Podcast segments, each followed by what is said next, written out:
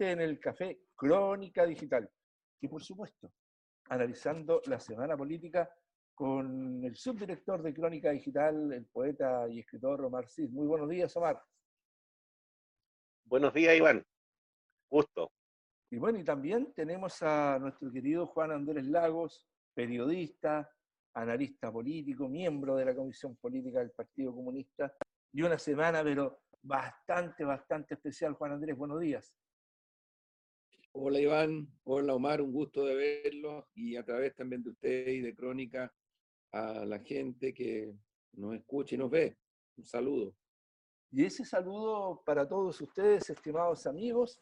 Y la semana política mm, empezó bastante, bastante movida, fundamentalmente porque la Central Unitaria de Trabajadores con Mori eh, realizaron, presentaron un, estudio eh, muy interesante que se hizo sobre la percepción de la ciudadanía con respecto a la realidad del país. Ese es uno.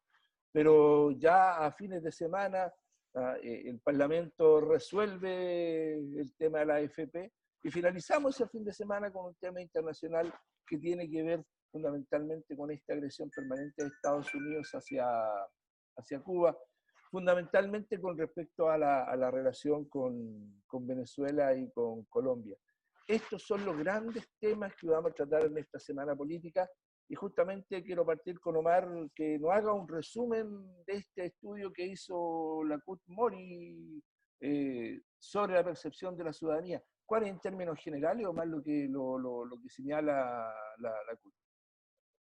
Mira, hay varios temas que, que trata este estudio. A mí particularmente me llamó mucho la atención eh, la percepción ciudadana frente al, a la mirada que tiene de los objetivos del gobierno y de cómo se perciben los objetivos del gobierno y cómo desde ese punto de vista la ciudadanía entiende que hoy día, ¿no es cierto?, este gobierno, esta administración está muy ligada a los grupos más poderosos de la sociedad.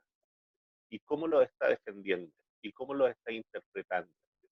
Y cómo también entiende de que este gobierno es un gobierno de los empresarios, un 73% de los entrevistados considera que es así. Y un 86% de los encuestados a la vez entiende, ¿no es cierto?, que se está protegiendo a un sector minoritario de la sociedad. Fíjate que ese, ese, ese dato es revelador, ese dato es muy duro, es muy fuerte, porque significa también un salto y un proceso de conciencia muy grande. Eso, eso como, un primer, como un primer elemento. Otro, otro punto, yo diría que es la percepción que se tiene de los medios de comunicación. Y hablo eh, desde la perspectiva donde nosotros estamos trabajando, donde nosotros estamos elaborando. Eh, ¿Cómo, cómo la, mm, la ciudadanía percibe a los medios de comunicación oficiales? ¿Cómo los ve? Y sin embargo, no les cree en donde, la, en donde la credibilidad de esos medios no llega a más de un 9%. Y eso, y eso es muy fuerte, y eso es muy fuerte. Y cómo esa misma ciudadanía opta por otros espacios de información, otros espacios de información que están en las redes sociales, que son otras formas. Y eso abre una posibilidad, ¿cierto? Para diversos sectores es una oportunidad, pero también es un gran desafío para las organizaciones sociales, para las organizaciones políticas, de poder mejorar sus comunicaciones. O sea, hoy día la lógica de Tirón y de los 90 es imposible no abordar el tema de los medios de comunicación, no abordar el tema de la relación que se tiene que tener con la ciudadanía, eh, sería un error político garrafal. Hasta ahí. Y en ese contexto, Juan Andrés, eh, ¿cuál es la interpretación política de, estos estudios? Que, que, hay que buscarle la interpretación política porque son números. Es una fotografía del momento. Eh, sí, pues son, son eh, más que números, creo yo, lo que dice lo que dice Omar. Yo creo que son representaciones de una subjetividad social mayoritaria que muestra algo que muchos todavía no quieren asumir, y creo que ahí hay un punto de disonancia con la élite transversalmente. Yo creo que la oligarquía, la derecha, eh, saben que tienen a la mayoría popular y a la mayoría social en contra y van a seguir operando hasta el final para tratar de modificar ese cuadro e imponer sus propósitos. Eso es muy evidente. Eh, lo muestran otros hechos ocurridos esta semana y ocurridos antes. O sea, en, yo lo he dicho otras veces, en otros países del mundo, manifestaciones mucho menores en intensidad, en cantidad y en tiempo que las que ocurrieron en Chile en 2011, o la revolución pingüina, o ya, ¿para qué decir en octubre del año pasado, cuando ya eran millones y millones y millones en las calles en un día? En otros países del mundo eso significó adelantar elecciones, cambios de gabinete, mesas de diálogo nacionales para enfrentar la situación. Aquí nada, no se movió un ápice del poder político establishment eh, eh, eh, grande y mantuvieron posiciones. Yo diría, ese es un punto, pero a mí lo que me llama la atención, Iván y Omar, de esto es la disonancia con otras élites. Las élites más bien de centro político y las élites de algún sector que se dice de izquierda, que todavía no alcanza a, asumir de que esta expresión que se refleja en la encuesta que comentaba muy bien Omar, pero que se refleja en muchos otros indicadores, este cuestionamiento a la credibilidad de los grandes canales de televisión, particularmente a, a los programas matutinos, yo creo que obedece a un cambio en la subjetividad nacional muy significativo y que, para mi gusto, se reduce en lo siguiente. La radicalidad y la exigencia de cambios sociales y políticos y culturales en Chile no está sentado en la, en la élite ni en los partidos políticos. Está sentado en una sociedad mayoritariamente que tiene una radicalidad que te empuja hacia los cambios que se están planteando hace mucho tiempo y que esa disonancia, insisto, busca representar más que empujar en la dirección que se plantea es bien especial el momento que se está dando en Chile, porque creo que ni siquiera se dio así en el tiempo de la lucha contra la dictadura. Porque en la lucha contra la dictadura los sujetos políticos y las organizaciones sindicales jugaron un papel muy importante para poder eh, desplegar ese, e, ese movimiento. Aquí en Chile sí lo han jugado, no es que no lo hayan jugado.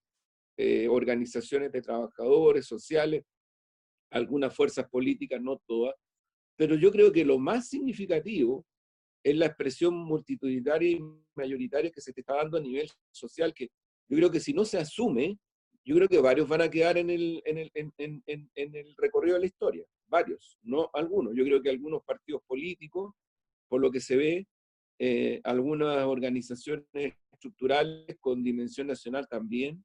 Eh, me parece que la encuesta eh, y el estudio de subjetividad que hace el barómetro de la CUT se empata mucho con lo que yo les he compartido otras veces, estudio del PNUD de Naciones Unidas sobre la subjetividad en Chile, que a lo menos tres en distintos momentos apuntan en la misma dirección. O sea, esto, esto se ha agudizado, en verdad, se ha profundizado esta disonancia tremenda entre el pueblo, la sociedad civil, como se le quiera llamar, la institucionalidad, los poderes políticos económicos y ahora, efectivamente, el sistema mediático que también entra en cuestión para esta misma ciudadanía.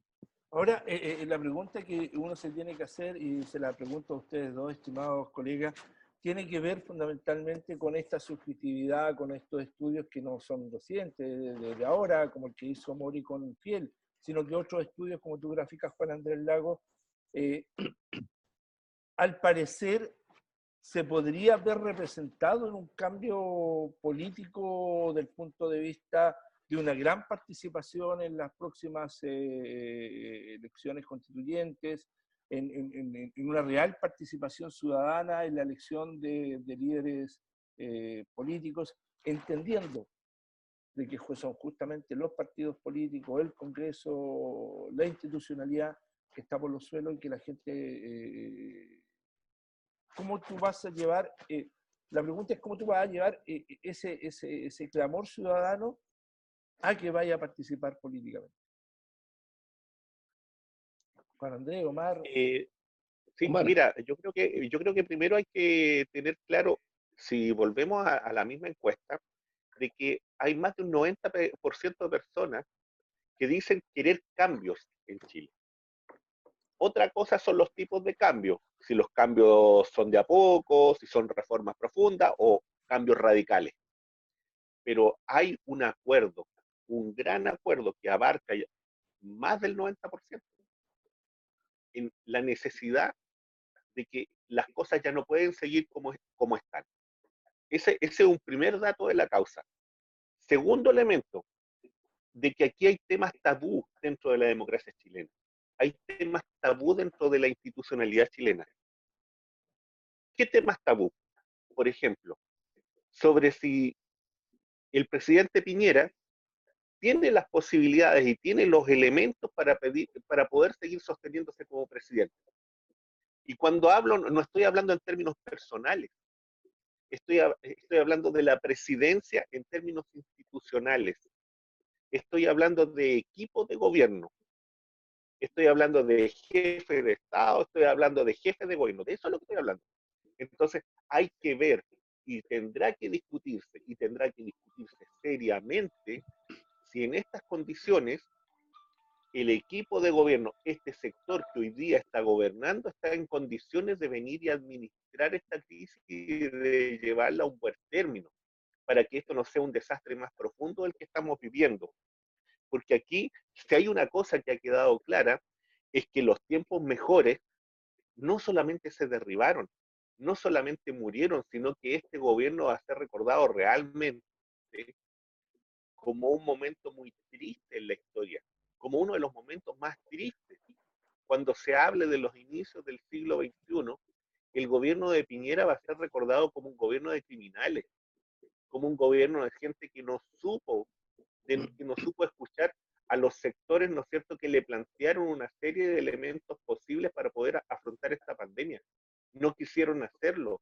Pero no me está respondiendo la pregunta, Omar. O sea, en términos reales, es que como hoy día las instituciones sociales, las instituciones políticas son capaces de encauzar este descontento ciudadano. Porque hoy día el descontento ciudadano es así, estamos, estamos, no nos gustan los políticos, todos los políticos son iguales, todos son iguales, todos son una, son una mierda, pero en términos reales no es tan así. Pero hay transversalmente una, un descontento hacia la, hacia, la, hacia la actividad política y hacia, la, hacia los políticos. Y esa es la pregunta en concreto. A ver, Juan Andrés, tú.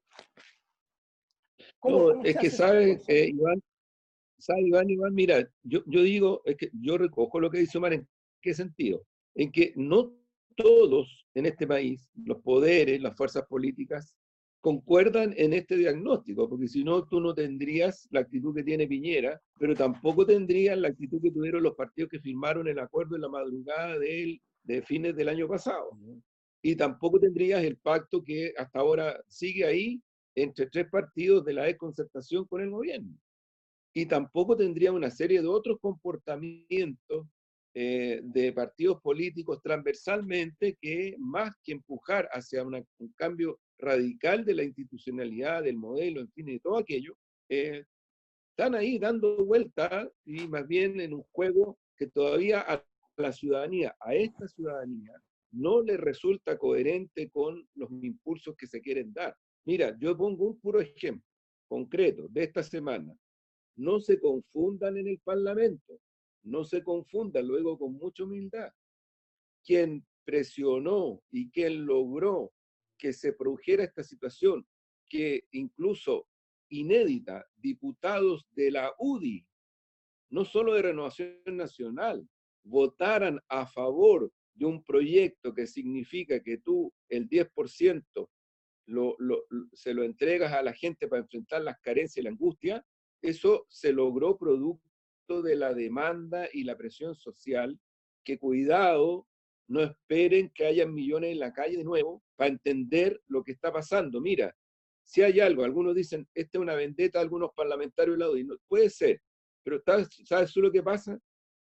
Aquí hay una lógica en la política y que no es, no es nueva. Esto lo que voy a decir es muy antiguo. Cuando se produce una situación como la que está viviendo Chile, la tendencia del sector que está recibiendo la, la ofensiva y la debilidad tiende a producir un cierto desgrane. ¿Qué es lo que hicieron los parlamentarios que votaron a favor del 10% que son de la derecha? Los tipos lo dijeron en sus intervenciones. Miren, nosotros estamos mirando lo que pasa en nuestros distritos. Nuestra gente, o sea, están hablando de la gente que vota por ellos, no lo de izquierda, ni demócrata cristiano, ni socialista, ni nada, ni frente amplista. Están, están, hablando de la gente que vota por ellos. Nos está diciendo que eh, esta cuestión no da más. Entonces, uno escucha una voz minoritaria dentro del establishment político de la derecha, como es de Bordes, y, ve, por ejemplo, un comportamiento disonante como el de Lagos Weber, que ha dicho que él no está de acuerdo con el 10%, como el de Pepe Out, curiosamente quedó en el, en el aire completo. O sea, yo no sé qué va a hacer Pepe Out en su distrito, pero quedó en el aire completo porque, no, porque perdió por, por todos lados. O sea, estas, estas expresiones de descomposición que se están dando, yo creo que tienen que ver básica y esencialmente no con una iniciativa que se adopta en el Parlamento, que yo valoro, ¿ah? o sea, no es que no valore la iniciativa que han tomado parlamentarios en el Parlamento, en el Senado y la Cámara de Diputados respecto al 10%, es muy valorable, pero no nos confundamos, se llegó a esto producto de que hay un descontento social, popular, que ahí, Iván, yo no sé si si estamos hablando más o menos de lo mismo. Que para mí lo, distinto es que hoy día la iniciativa política, el concepto de hacer política y de acción política está sentado en la ciudadanía, en el pueblo, no en la élite. La élite quiere y tensiona para tratar de representar a este pueblo. Y hay muy pocos que se salvan de eso. Pongo otra fotografía.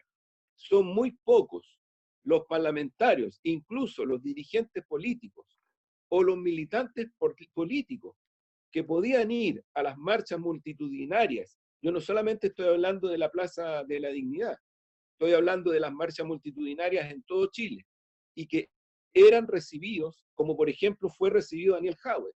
Por ejemplo. Justamente me iba, me, iba a referir a esa situación de Daniel Howard, porque también dentro de la semana, justamente con la encuesta, se, se entrega otra encuesta donde eh, Daniel Jave llega al 12% de respaldo ciudadano que, que, equipara a, a, Joaquín Lavín de parte de la derecha y que eh, extrañamente rumbo a su, a su oficina en la municipalidad de Recoleta es interceptado por un ciudadano eh, que tiene complicancia o que fue parte de las Fuerzas Armadas o que es parte de las Fuerzas Armadas ¿ah? y amenazado esa situación y que va acompañado con, con, el anuncio que salió ayer, que ellos están dispuestos a la Asociación Chilena de Municipalidades, especialmente la agrupación de, farmacias populares, de recibir la vacuna eh, rusa. Eh, son avances interesantes. Estamos hablando de ese tipo de personajes. Estamos hablando del nuevo tipo de hacer política, la nueva forma de hacer política. Yo, solo una cosa muy puntual, porque me interesa el, el análisis de Omar en ese sentido porque él tomó mucho el, el, el, tema de la subjetividad que yo comparto. Mira, también no hay que confundirse, yo lo digo con bastante humildad, porque ya en esto uno tiene que tener, eh, tiene que decir esto, porque si no se te viene encima una caballería del establishment y de la elite brutal. Son brutales, bueno, porque se sienten incómodos. Mira, lo que cambia radicalmente primero es que esta delegación de una democracia representativa fatigada, producto de una transición consensuada, donde Pinochet de dictador terrible, pasó a ser comandante en jefe del ejército, se mantuvo después vitalicio. De eso estamos hablando. Cuando en el Parlamento en la década de los 90 Pinochet con uniforme fue y corrían los parlamentarios transversalmente a sacarse una foto como si fuera un equipo de fútbol, el siglo publicó esa foto, si quieren véanla, véanla amigas y amigos, para que vean quiénes están en esa foto y se van a sorprender. Eso es lo que ha cambiado radicalmente y hay una elite que no, no, no alcanza a cachar el cambio. Ese es un primer punto. O sea, esta delegación, incluidos los medios, el pueblo ya no la quiere. No la quiere. Así de simple. No es que, no es que digan no estoy ni ahí. No es cierto, porque en esta encuesta y en otras, lo que está apuntando es que sobre el 80% de la gente quiere participar y un alto porcentaje quiere votar en el proceso constituyente. Eso es algo que hay que tomar en cuenta. Y lo segundo, yo vuelvo al, ejemplo de Daniel Jaue, hay otros, pero ¿por qué pongo este ejemplo? Porque la radicalidad no está en las fuerzas políticas que eventualmente pueden ser de ultraizquierda, lo que sea. La radicalidad no está allí en este momento, está en las mayorías. Y esa radicalidad es la que te empuja, nueva constitución, proceso constituyente, más de 14.000 asambleas populares y cabildo autoconvocados. Es la que te empuja esta idea del, cambio al NOMA FP. Es lo que te empuja el tema del salario, el tema de la educación. Es decir, hay, como decía el otro día nuestro filósofo Pablo Salvat, una explosión de conciencia social que hay que tomarlo en cuenta, porque si no, yo creo que el error puede ser muy garrafal. Tú le puedes dejar la iniciativa por una vez más a fuerzas políticas de centro y de derecha, oligárquicas, neoliberales, que yo creo que si se produce este vacío, eventualmente pueden volver a tomar la iniciativa. Hoy día no la tienen. Si el desgrane, la situación que pasó en la votación demuestra eso. Pero creo que el empuje... ¿Cómo toma entonces esa iniciativa, Juan Andrés? Omar, ¿cómo eh, tú mantienes la iniciativa? Disculpa, me voy a referir a una pregunta que tú dejaste en el, eh, eh, que quedó ahí, y que es la pregunta de debate, y en el fondo es, mira, ¿sabes qué? Frente a esta crisis, frente a esta situación, frente a esta crítica de la ciudadanía al mundo político, en donde algunas personas, algunos referentes se salvan, individuales o colectivos, entre comillas, se salvan, porque si uno mira, ¿no es cierto?, esa misma, eh, esta misma encuesta, se da cuenta, ¿no es cierto?, que los partidos políticos y que el mundo político tradicional, llamémoslo así, la tecnocracia política, está muy mal evaluada, terriblemente mal evaluada. Sin embargo, sin embargo, el tema para los sectores, para el mundo de la izquierda, para el mundo que quiere la transformación, ¿cierto? Es cómo tomamos esto, cómo se toma esta lectura para decir, mira, aquí hay cosas que no están decididas. Tiene un, ¿no es cierto?, de intencionalidad, como la BIN tiene otro porcentaje, están equiparados o medianamente y, aparecen nombrados como posibles candidatos o como posibles presidentes incluso en, esta, en esta encuesta. Pero es un tema que no está decidido, es un tema que está ahí, está sobre la mesa, pero no hay una decisión y hay una gran discusión. Y la política hoy día está en las casas, la política hoy día la gente escucha.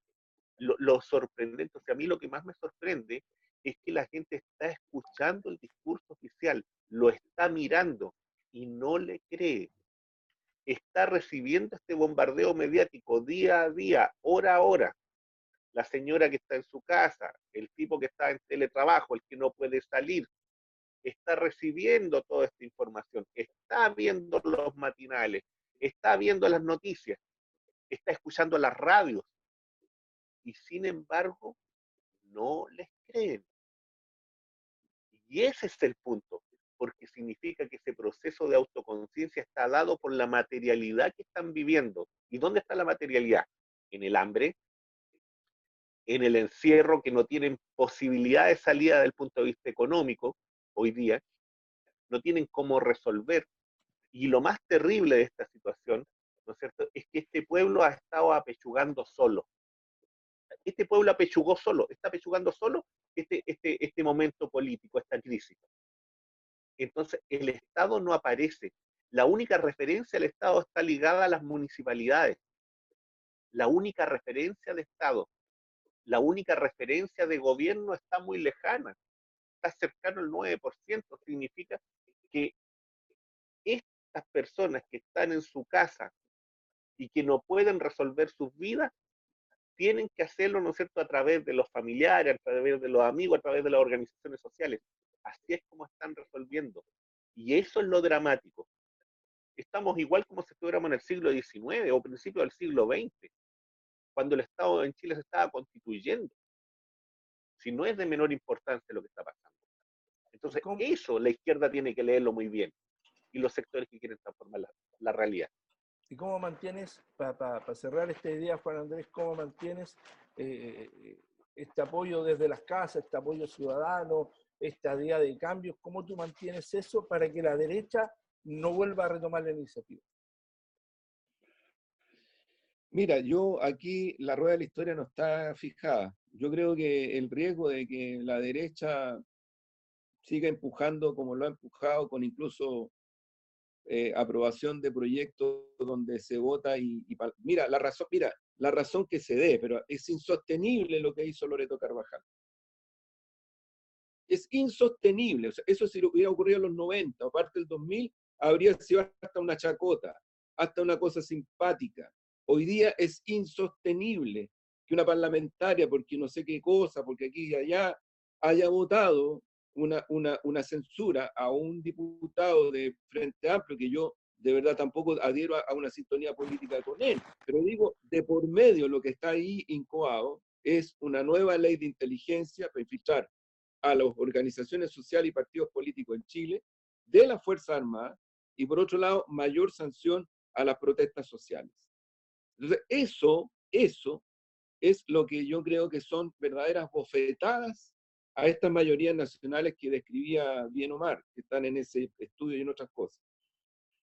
Eh, digo esto porque eso me da la impresión el gobierno no lo va a soltar. Yo no creo que el gobierno vaya a abrirse a algo, no lo va a soltar.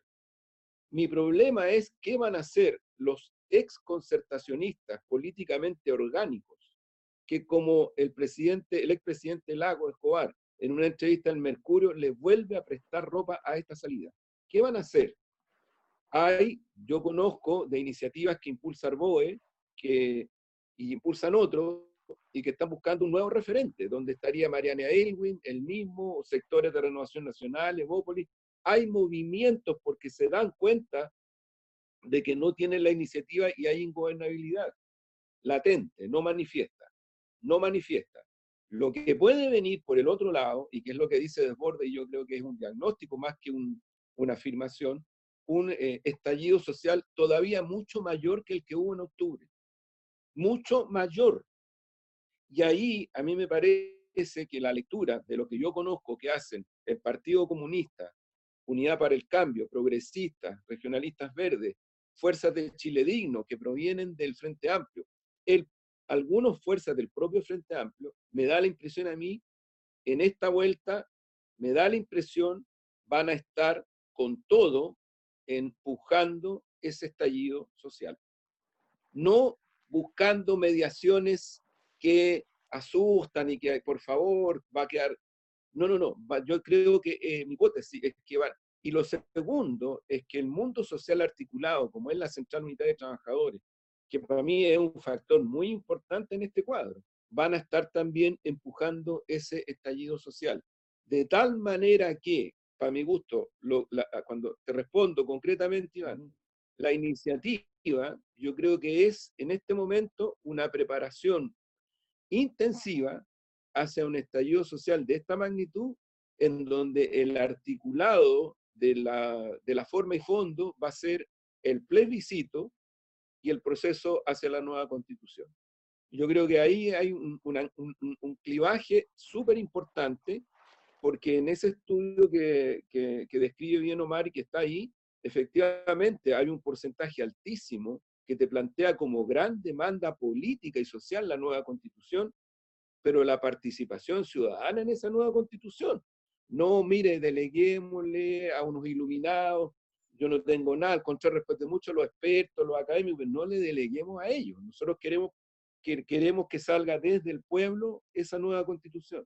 Y me parece que eso es lo que va a marcar la iniciativa de las fuerzas múltiples, diversas, heterogéneas, todo lo que tú quieras, pero que va a marcar ese, ese proceso en los, próximos, en los próximos meses, que entre otras cosas incorpora una reacción propositiva, porque eso fue el 10%.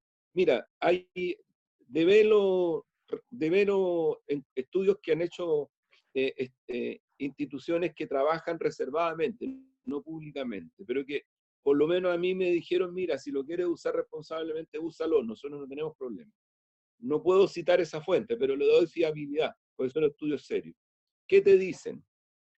La mayoría del país presiona por el 10% no porque le guste sacar sus recursos. Se dan cuenta que van a perder finalmente recursos. El problema es que no quieren endeudarse más, como se lo impone el gobierno, porque no tienen ya anchura para endeudarse más. Están demasiado endeudados. Y eso te empata con el dato de que en Chile más del 75% de las familias tiene sobreendeudamiento. Entonces se llegó a esta situación dramática que obviamente si alguien la quiere minar con estrechez no se va a dar cuenta de lo que está en juego. O sea, lo que está en juego en esta ciudadanía eh, al presionar por este 10% es, miren, nos están sacando la cresta y quieren que nos endeudemos más, sea con los bancos, sea con el Estado, sea con quien quieran. Nos metieron de nuevo el CAE. Mira, hay cuatro generaciones de chilenas y chilenos que están endeudados por el sistema CAE que impuso el Lago de Escobar y que por eso sepultaron políticamente al Lago de Escobar.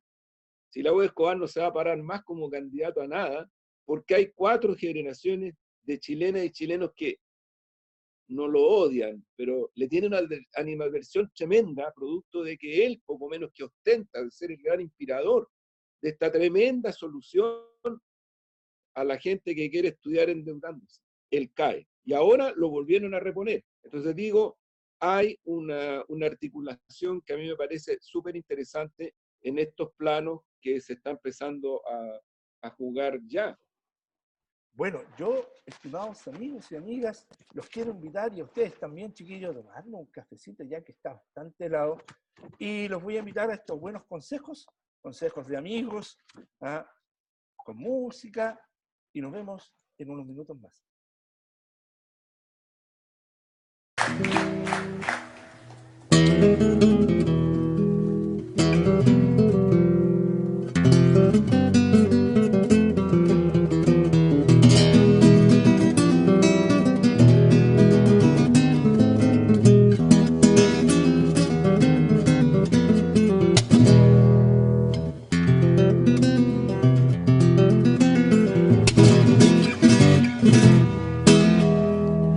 Naufraga mi barca en la cruda tormenta. No hay sol ni horizonte, las olas revientan. No logro ver bordes, ni proa, ni vela. Me aferro a babor con dientes y muela. Y un muro marino se eleva y se eleva. Y yo aquí pequeño resisto apenas urgente, hombre de fe busca en qué creer. Urgente, hombre de fe busca en qué creer.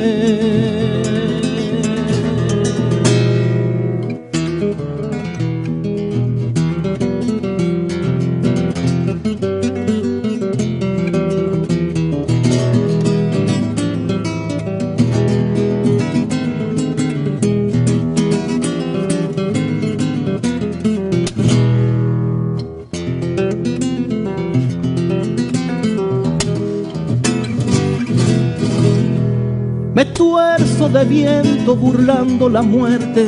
Quizás sea tarde ya para mi suerte. Mi cuerpo azotado, el alma extraviada. El vértigo insiste y el mar me reclama. No hay Dios que me auxilie ni algún camarada. Tras tanto creer, ya no creo en nada urgente, hombre de fe busca en qué creer. Urgente, hombre de fe busca en qué creer.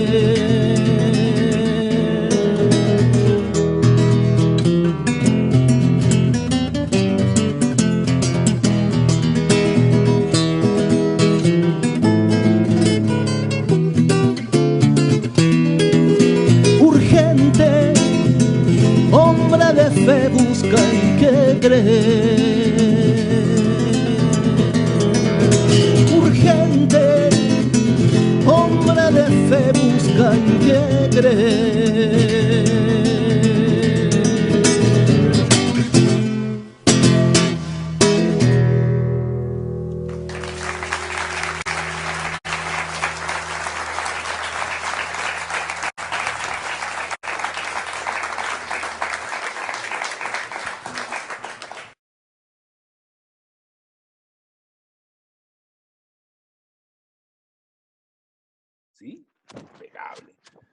de miedo en este frío, frío invierno de, de nuestro país. Y ya Juan Andrés nos está adelantando un poco con sus comentarios. Bueno, como buen periodista se adelanta bastante. Pero vamos al hecho político de la semana, que tiene que ver con esta votación histórica en el Parlamento, donde, donde no tan solo toda la oposición, parte de la oposición, pero con un desgrane real de la derecha, permite que por lo menos se legisle, tenga la idea de legislarse Juan Andrés Omar Cid, para que los chilenos podamos recibir, sacar el 10% de nuestros fondos de pensiones para solucionar nuestros problemas. Eh, ¿Cuál es, eh, Juan Andrés, Omar, eh, el, hecho más importante de lo que sucedió anteayer en el Parlamento.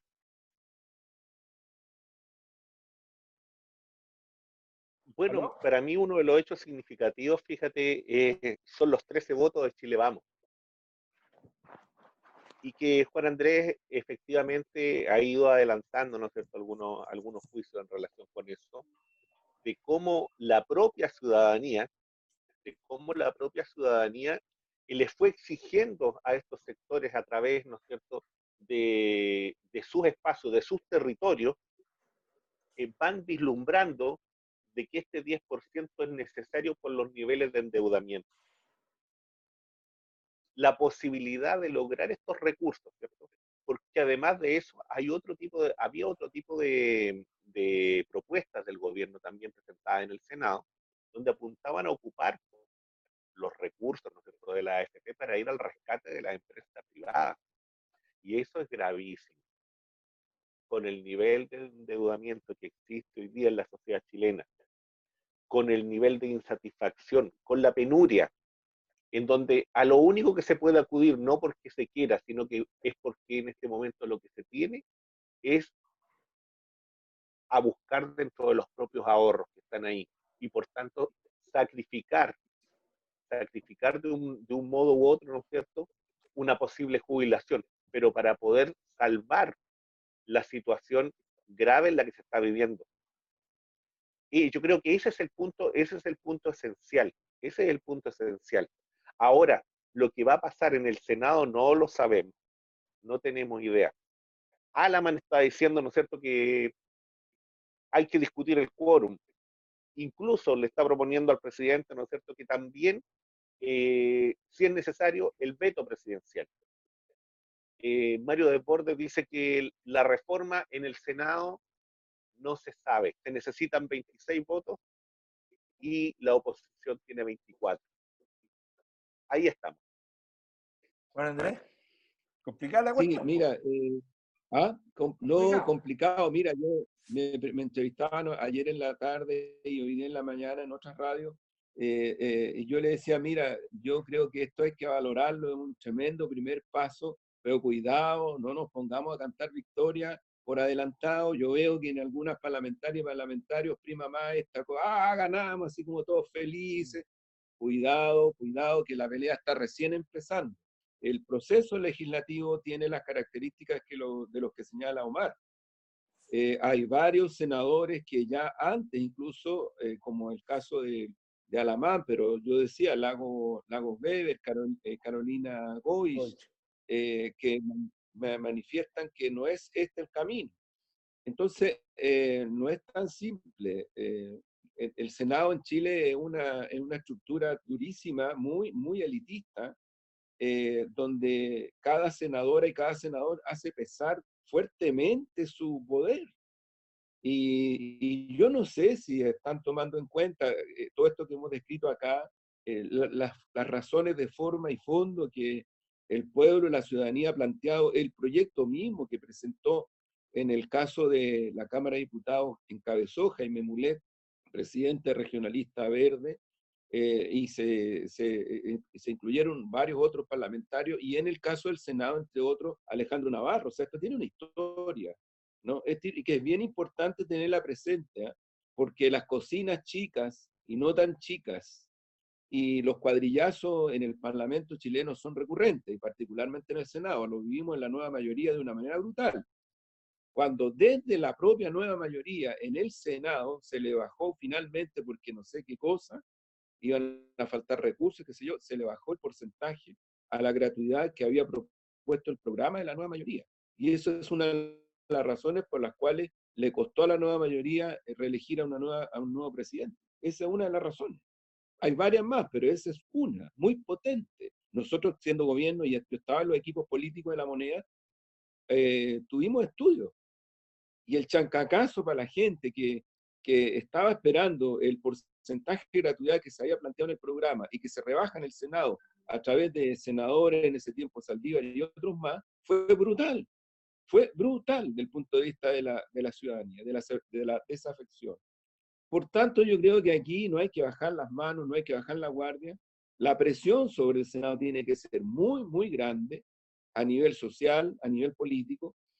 Y, y lo que sí, fíjate, yo concuerdo con Omar, yo creo que el otro punto de referencia muy grande, y que lo conversábamos recién, es que eh, inéditamente parlamentarios de derecha votan por un proyecto de la oposición, porque yo creo que ellos sacaron la cuenta y tomaron la decisión de que en sus distritos, si no lo hacían así, no van a la reelección. Pierden. Y esto ya es un dato importante porque se te adelantó, se te adelantó el proceso electoral parlamentario y presidencial. No hay caso, se adelantó. Como yo también concuerdo con Fernando Atria, que en otra radio lo entrevistábamos y conversábamos y decía, mira, producto de estas cosas que están pasando en el Parlamento, producto de los movimientos que hace el propio Piñera y, y, los que firmaron este pacto social con él desde la oposición, no quieren asumir, y yo concuerdo con este diagnóstico que eh, decía Fernando Atria, es que la constitución políticamente está muerta. O sea, si tú apelas a la constitución para decir veto presidencial, o apelas a la constitución para decir veto porque el postnatal, o apelas a la constitución para decir, mire, hay ciertas cosas que no tienen derecho a proponer porque el Parlamento no tiene ese derecho, porque constitucionalmente no, no tiene cosa, que es verdad. Eh, tú estás en el fondo adelantando, polarizando una situación que es real. Y es que la política en este país ya no se puede hacer sobre un cadáver, que es la constitución. Y por tanto, este adelanto te está provocando una situación nueva que a mí me parece que no tiene nada que ver con que alguien quiera insurrección o cosas por el estilo, cosas, asunto que a mí no me complica, al contrario, francamente lo quiero decir, francamente lo quiero decir, porque aquí hay sectores que, oh, el pobre pueblo, ¿cómo va a sufrir? Yo no sé si saben, los que apelan tanto a la historia, que previo al gobierno de Pedro Aguirre Cerda, las revueltas populares en Chile fueron tremendas. Incluso hubo ríos de sables. Y de ese cuadro político que está muy bien descrito en un libro que se llama Del avión rojo a la República Socialista de Marmaduke Groe, surgen varios, entre ellos el Partido Socialista, y de esas revueltas populares surge la Corfu y surgen reformas al Estado cualitativas que son parte del Estado moderno chileno. No es la modernidad bastante indecente que en los 90 adelante hablaban algunos de la concertación y otros de la derecha. Si la modernidad de Chile empezó en la década del 30 y empezó con estas revueltas populares eh, y, muy agudas esas revueltas populares. Por tanto, tampoco hay, hay, que tenerle tanto miedo a esto de que, ah, que, ah, que va a pasar no sé qué cosa. Yo, yo, yo diría que nadie está hablando de, de irracionalidades, que es distinto. Pero creo que el cuadro político se movió esta semana, o por lo menos en la fotografía, se movió cualitativamente, se nos, se nos adelanta la elección presidencial, se nos adelanta la crisis del Parlamento, se nos adelanta el proceso constituyente, se nos adelanta todo. Y los que habíamos postulado hace algunos años atrás, yo me acuerdo en Radio Cooperativa hasta se reían cuando yo planteaba esto y otros lo habían planteado, la posibilidad, democráticamente hablando, de, adelantar las elecciones presidenciales y parlamentarias es una salida política democrática a una crisis con la magnitud que tiene la chilena. Y esto no tiene nada que ver con el hecho de que tú debilites el proceso contra la encuesta. E, e, este país, para enfrentar un proceso constituyente con la magnitud que tiene, requiere otro gobierno, otro poder político, no el actual, es imposible que tú puedas enfrentar un proceso de esa magnitud con un gobierno que lo único que hace es hacer trampas, zancadillas, represión y, limitación. Imposible. En, ese contexto. Porque el presidencialismo chileno es tan potente, tan fuerte, eh, hace sentir eso.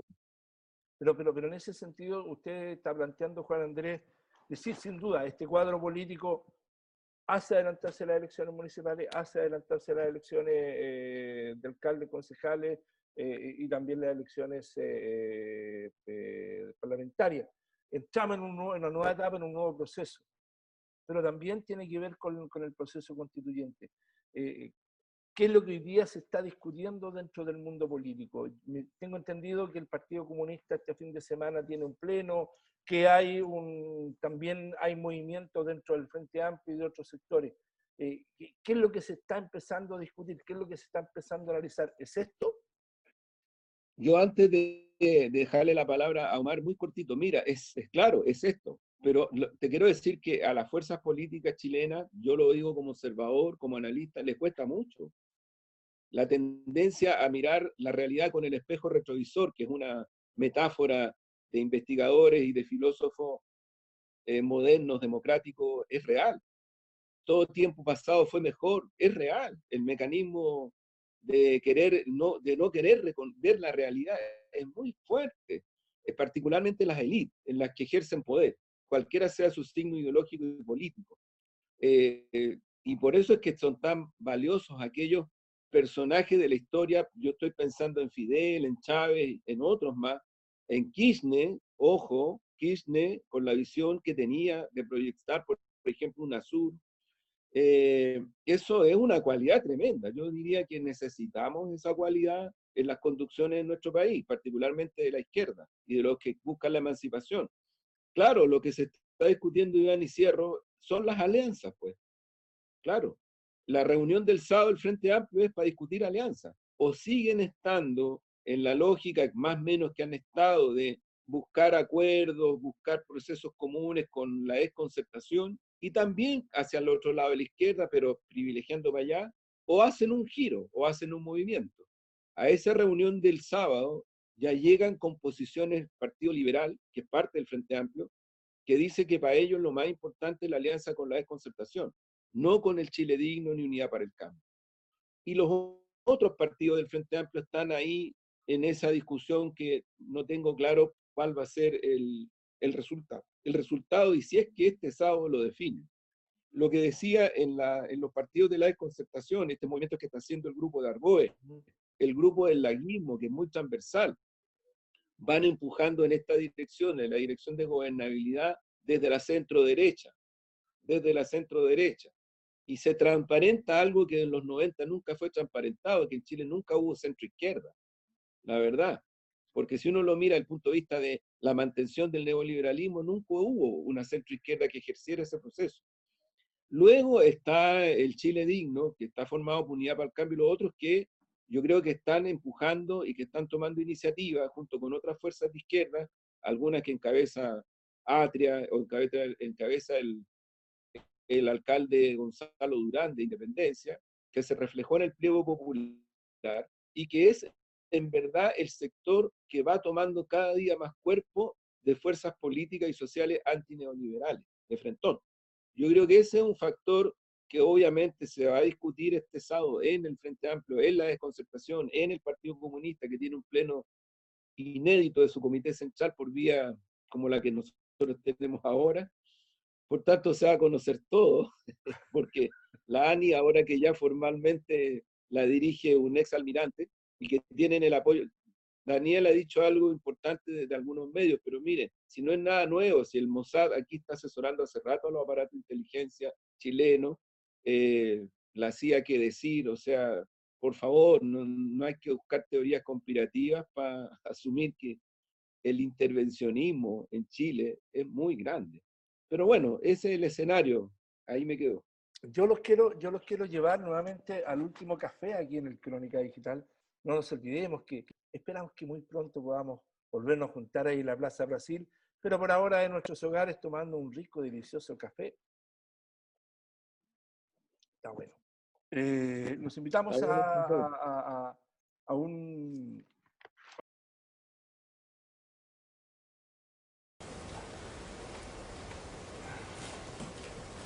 dicen que, no, eh, que uno no sufre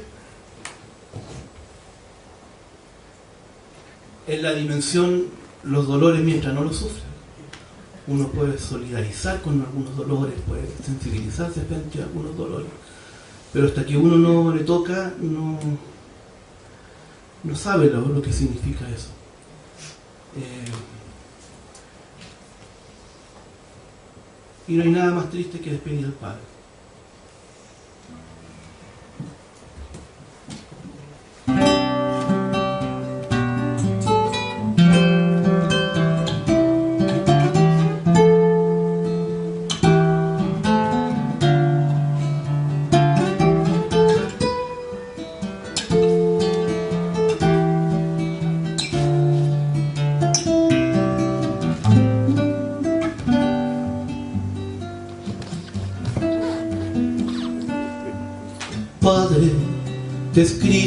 despre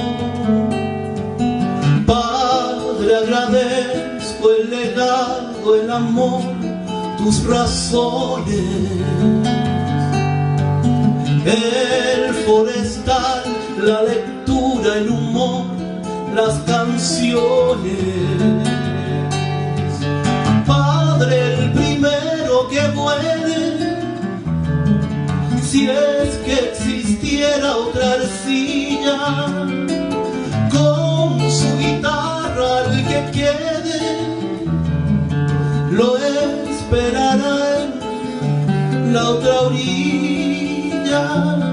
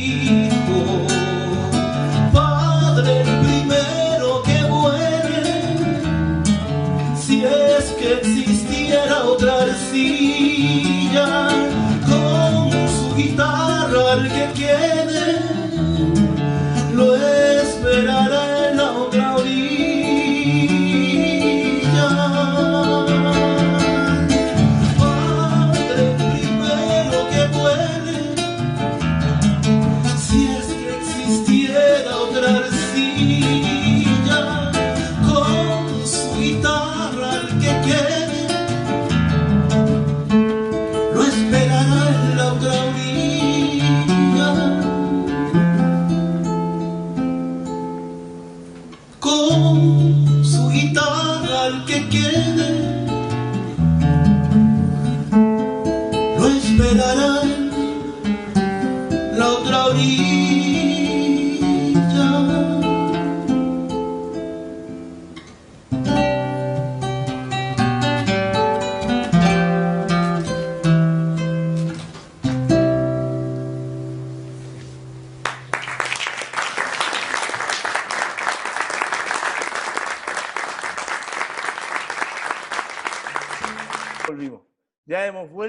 entramos a un tema que tiene que ver con lo que hemos estado conversando en estos momentos, en este tiempo, con ustedes, amigos y amigas, y que tiene que ver con el tema internacional. Sin duda, el tema internacional Chile no está aislado en el mundo y se están dando algunos fenómenos de concha interesantes. Eh, Perú eh, tuvo que cambiar, que cambiar eh, hay problemas en Perú, en Ecuador se produce la renuncia del canciller, se produce la renuncia de, de otros ministros ah, en plena pandemia. Ah, Cuba tuvo que salir el día de ayer a salir con una gran defensa de su soberanía y de su política exterior ante nuevamente los golpes del gobierno de Donald Trump. Y, en ese contexto, en ese cuadro latinoamericano, ah, eh, la situación de Bolivia, nuestros hermanos de Bolivia, donde ya están colapsados todos los hospitales en ese país y donde obviamente el gobierno golpista ah, intenta mantenerse todavía en el poder. Bolsonaro, su familia está ya implicada con, con el FBI, está peleado con, con, los, con, el Colegio de Periodistas de Brasil. ¿ah? Eh, en ese contexto, eh, al parecer todo indica que lo que está pasando en Chile también está pasando en los gobiernos de derecha de, América Latina. ¿Es así, Omar, o creo estar un poco equivocado? Yo creo que hay un, hay un tema de tensión y de crisis, ¿no es cierto?, que recorre el continente. Evidentemente que hay situaciones donde, donde esto es, es más evidente. Brasil, Bolivia, Chile, Ecuador. Diría que son son cuatro países que hoy día están en una situación muy dura, muy grave, por la pandemia, por las condiciones sociales políticas, eh, por los manejos, por los manejos, ¿no es cierto? Y pensando en, esta triada, eh, Bolsonaro, Trump, Piñera, como un ejercicio político e ideológico común. A eso podríamos sumar también Áñez. Eh, y con una distinción, y tal vez un poquito distinto al presidente de Ecuador, pero alineado, tal vez. Eh, desde, esa, desde esa perspectiva, me, me, parece, me parece que, esta, que estos procesos de crisis eh, pueden terminar, no sabemos en realidad cómo, cómo, van a terminar, pueden terminar muy mal. La verdad que en este momento Bolsonaro, ni siquiera, ni siquiera a Bolsonaro le creen que esté enfermo, ni siquiera se le cree que esté enfermo tanta la presión que está sufriendo desde el punto de vista social, político, judicial, que hay sectores que están diciendo, bueno, se enfermó de nuevo, para no tener que venir y enfrentar públicamente, ¿no es cierto?, todos los cuestionamientos que hay a su familia, todos los cuestionamientos que existen, ¿no es cierto?, a la manipulación del abayato, y por tanto a esta estructura judicial a favor de ciertos sectores de la sociedad para perseguir a otros sectores principalmente ligados, ¿no es cierto?, a los mundos progresistas. Y así se puede explicar, ¿no es cierto?, la situación de Evo Morales en Bolivia, y así se puede explicar la situación de Lula en Brasil, y así, por cierto, también se puede empezar a explicar ciertas persecuciones que pueden empezar a ocurrir también en otros lugares de América Latina, y no descarto Chile frente a eso. Juan Andrés, eh, América Latina va a cambio nuevamente de gobiernos a gobiernos progresistas o todavía no está tan claro?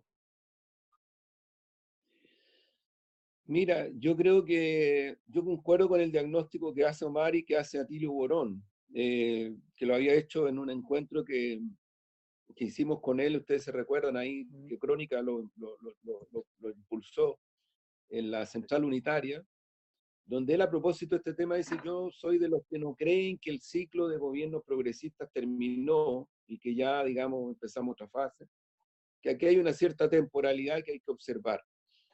Si uno mira el agotamiento real que se está produciendo a nivel planetario de ciertas políticas económicas y sociales, eh, y, y, el fortalecimiento de otros para salir de esta situación, eh, por ejemplo, en concreto, los planes de nacionalización de empresas que se están dando en varios gobiernos de Europa, que no son precisamente de izquierda, porque el gobierno alemán no es de izquierda, el gobierno británico no es de izquierda, el francés tampoco es de izquierda, el de España tampoco es un gobierno de izquierda.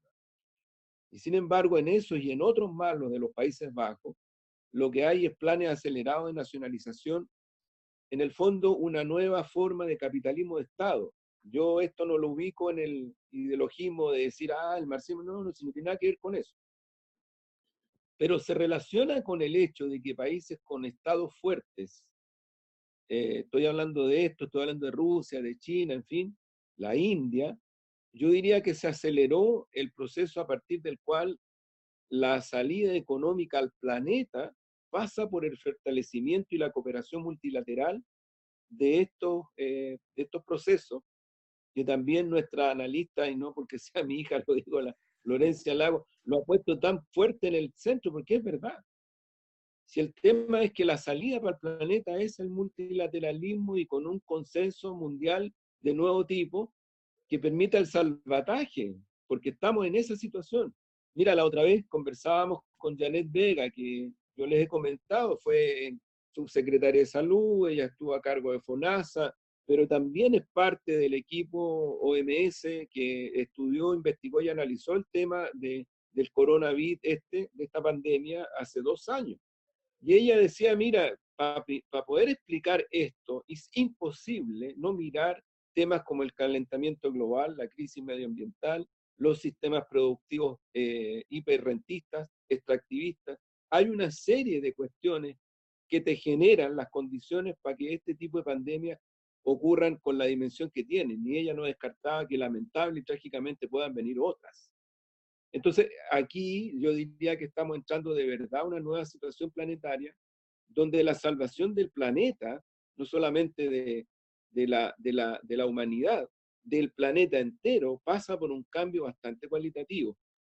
Eh, ¿Puede ocurrir eso? Yo creo que va en esa dirección. Lo van a resistir, como lo señalaba Omar, gobiernos como el de Bolsonaro, como el de Piñera, como el de Duque en Colombia, como el de Estados Unidos, en fin, Sí, pues ciertamente. Es, es eh, posible que incluso generen nuevos focos de conflicto militar, que no sería nuevo en la historia de la humanidad, para poder resolver esta crisis también. Sin embargo, yo tengo la, la impresión de que inéditamente nunca en el mundo se había dado una fortaleza tan grande de países con signo ideológico tan distintos como Rusia con China, porque en China gobierna el Partido Comunista Chino. En Rusia no gobierna el Partido Comunista. Esta imagen es absurda, ridícula, media, media, media como de, de que algunos quieren hacer revivir. Eh, en, en, en, no, el gobierno de Rusia es lo que es, un gobierno democrático, es un gobierno con una visión de Estado, es un gobierno con una visión geopolítica a nivel internacional muy importante, pero muy importante, que Estados Unidos se metió al bolsillo y yo creo que ahora están pagando el costo de su prepotencia. Eh, y está pasando también con Europa. Entonces digo, ¿cómo se refleja esto en nuestro continente? Es que yo creo que la posibilidad para nuestro continente, una vez más, es salir de esta situación con un sistema multilateral fortalecido como el de CELAC, con gobiernos que pueden ser mucho más importantes en esa dirección, como el de México, como el papel que juega Cuba en todos estos procesos, siendo la isla pequeña, pero en los procesos de esta naturaleza juega un papel en la diplomacia política notable Cuba. Lo que puede pasar con Argentina, que también está jugando su papel, mire, no es un, dato menor, se reúnen por vía de tele los presidentes y cuando va a hablar la, señora de Bolivia, el presidente de Argentina se paró y se fue. Y se paró y se fue porque dijo que él no estaba en una conversación con una persona que no representa a su país y que además, por golpe de Estado, volteó a un presidente electo, que es Evo Morales.